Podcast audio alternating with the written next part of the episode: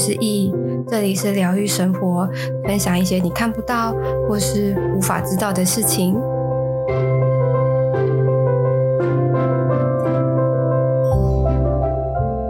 嗨，各位，今天呢，我们要来聊聊，就是呃，如何问塔罗牌问题。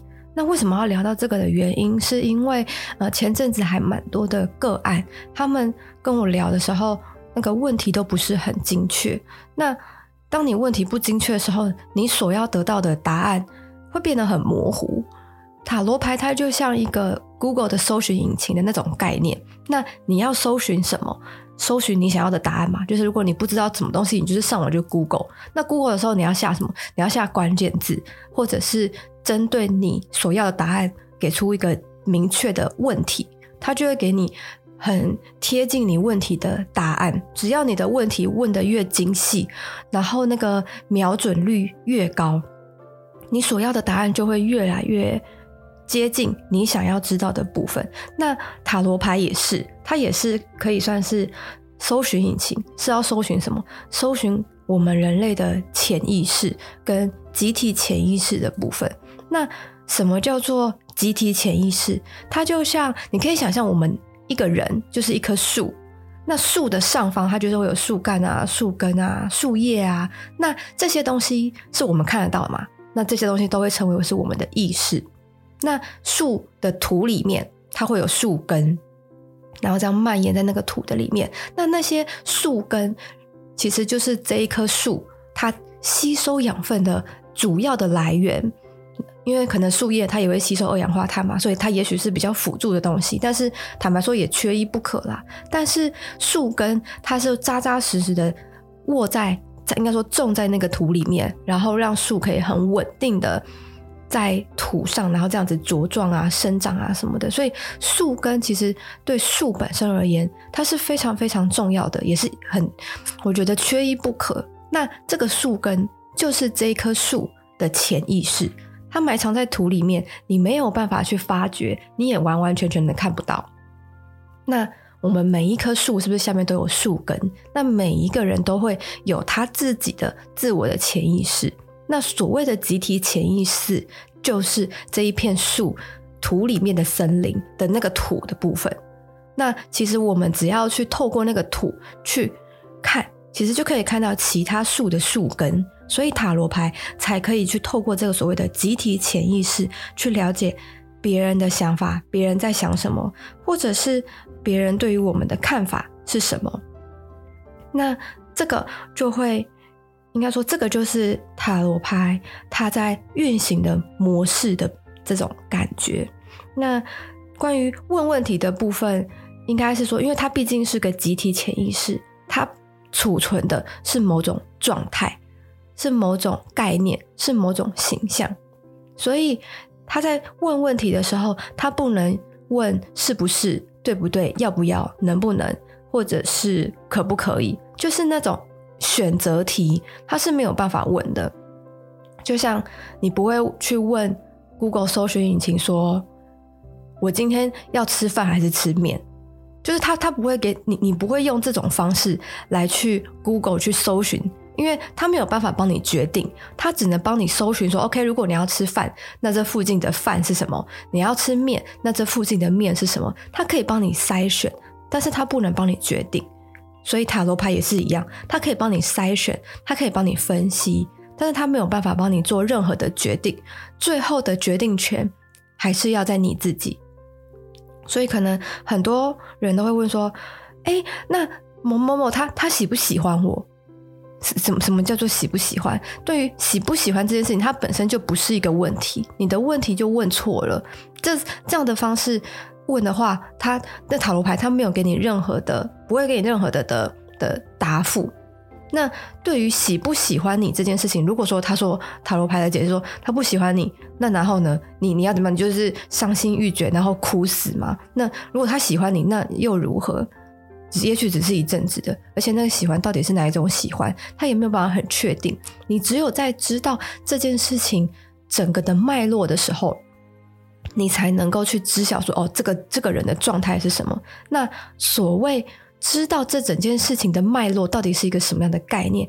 意思就是说，其实当我们在问问题的时候，其实你要知道的是，他对我的想法是什么。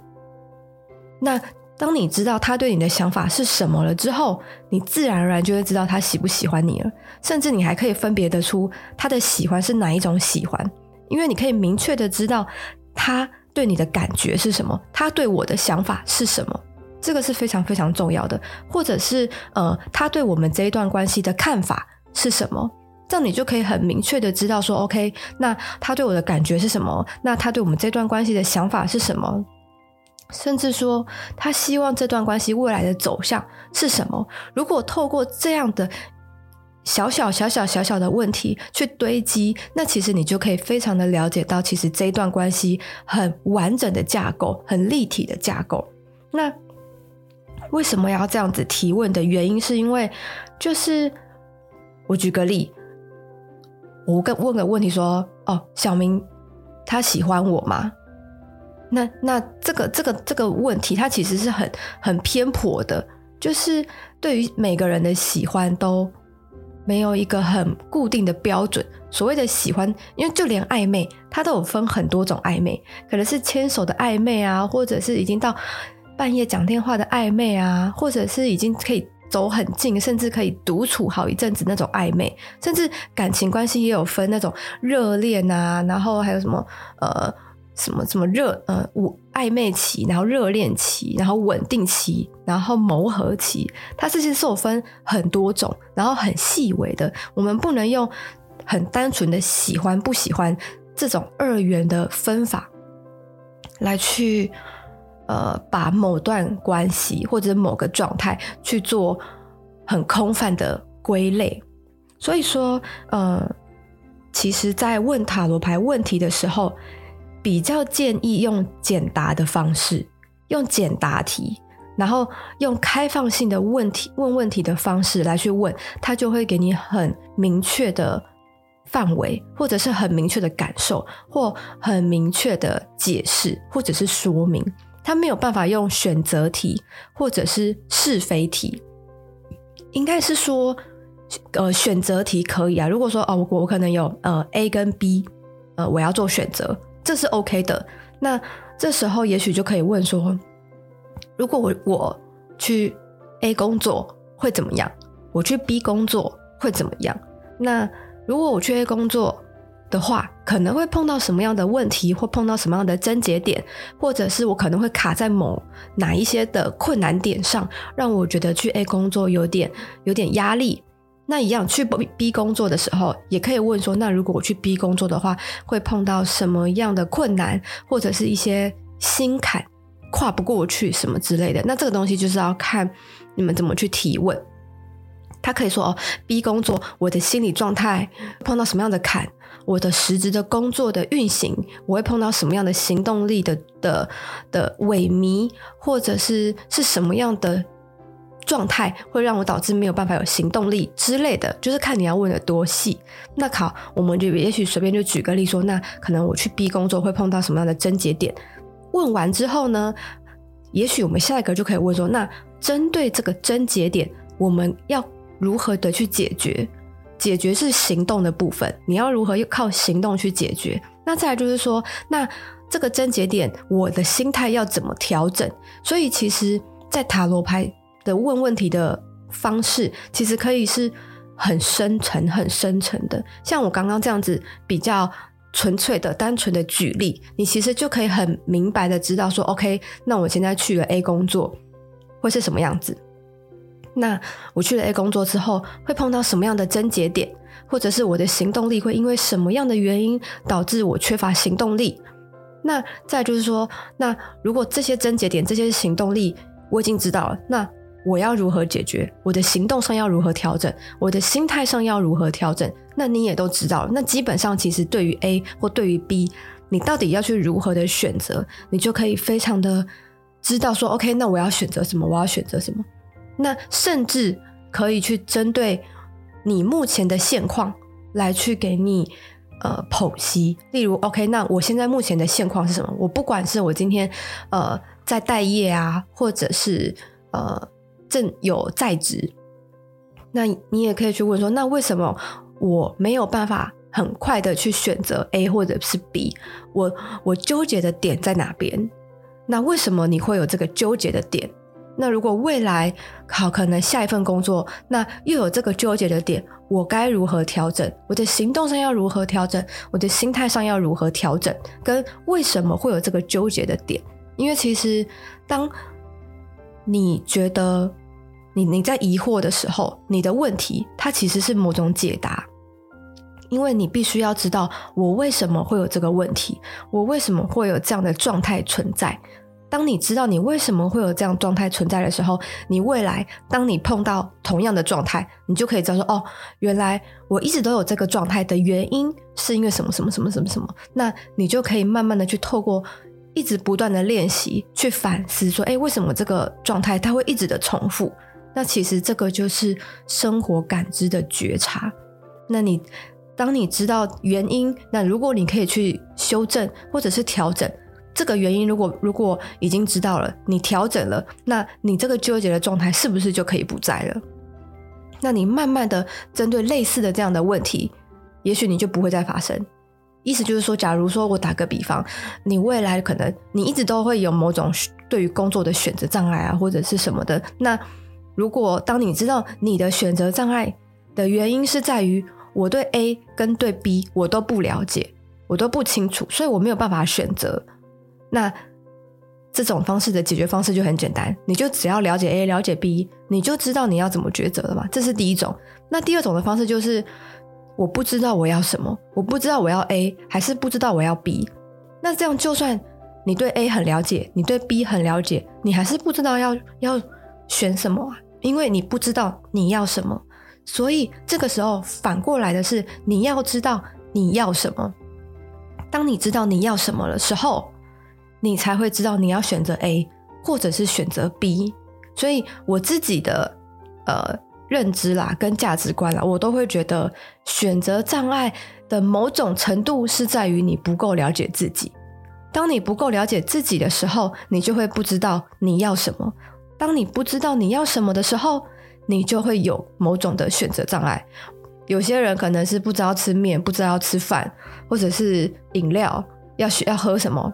或者是要去哪，或者是工作，所有泛指你需要做抉择的，大到大到工作，大到人生，小到食物、饮料，就是这这些东西，它只要你去做抉择的任何的选择，某种程度都是基，它的基础都是在于你够不够了解自己，你知不知道你现在的状态需要什么，或者是想要什么。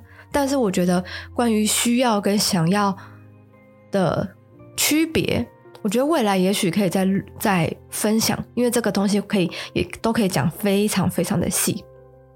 说好，哎，完了，我又我又离题。OK，好，我们就是再拉回来。反正意思就是说呢，关于塔罗牌，就是问问题的方式，其实最适合的方式就是透过简答题，当每一个。问题点每一个点都能够被解答的时候，或者是它会有一个脉络的时候，它的这个问题的整体性就出来了。那我们再回到刚刚我我说的 A 跟 B 的这两个东西，你都知道了 A 的症结点了，你都知道你去 A 总工作的时候会是什么样的状况，你甚至也知道如果碰到这些症结点，你要如何的去做行动上面的调整，或者是心态上面的调整的时候，其实对于 A 工作的这件事情，你会比较有立体感。那当你有立体感的时候，你就叫做 OK 那。那那我我我知道我大概要怎么去抉择，怎么去做选择了。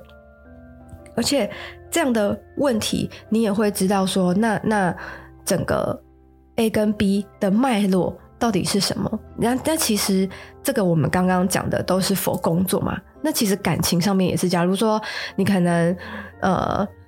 那个什么感感情状态比较丰富一点，或者是正好有人在追你什么的，那可能有 A A 女或者是 B 女，好 A 男或 B 男的去，就是你想要了解这两个，你想要选哪一个的时候，那某种程度你也是可以透过塔罗牌去做选择。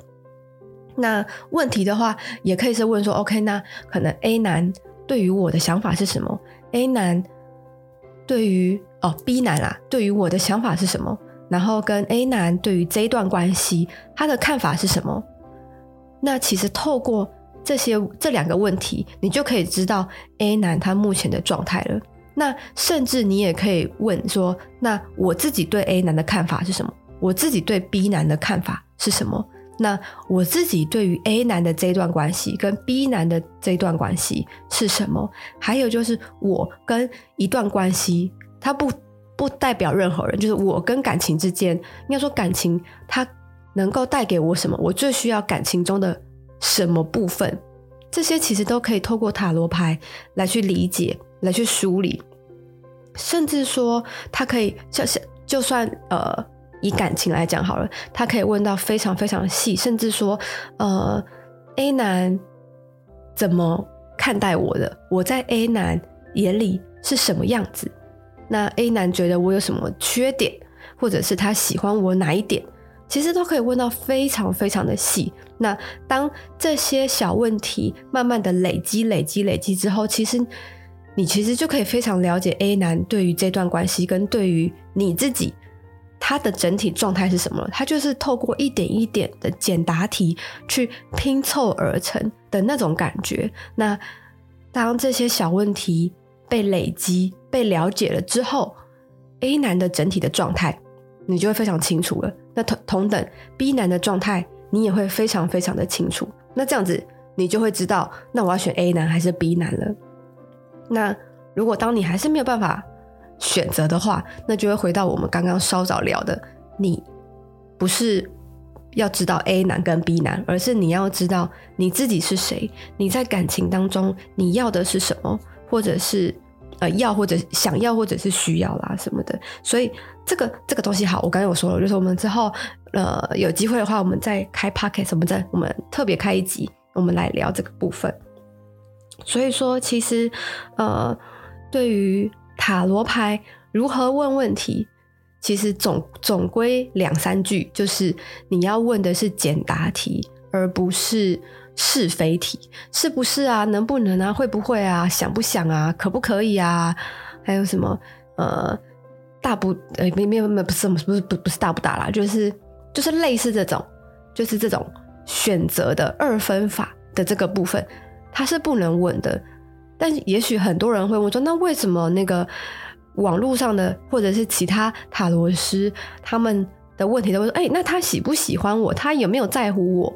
就是那别的塔罗师他们为什么会这样子问我？我就没有办法去去评断。也许他们有他们对于塔罗牌的理解，或者是说他们对于塔罗牌的整个。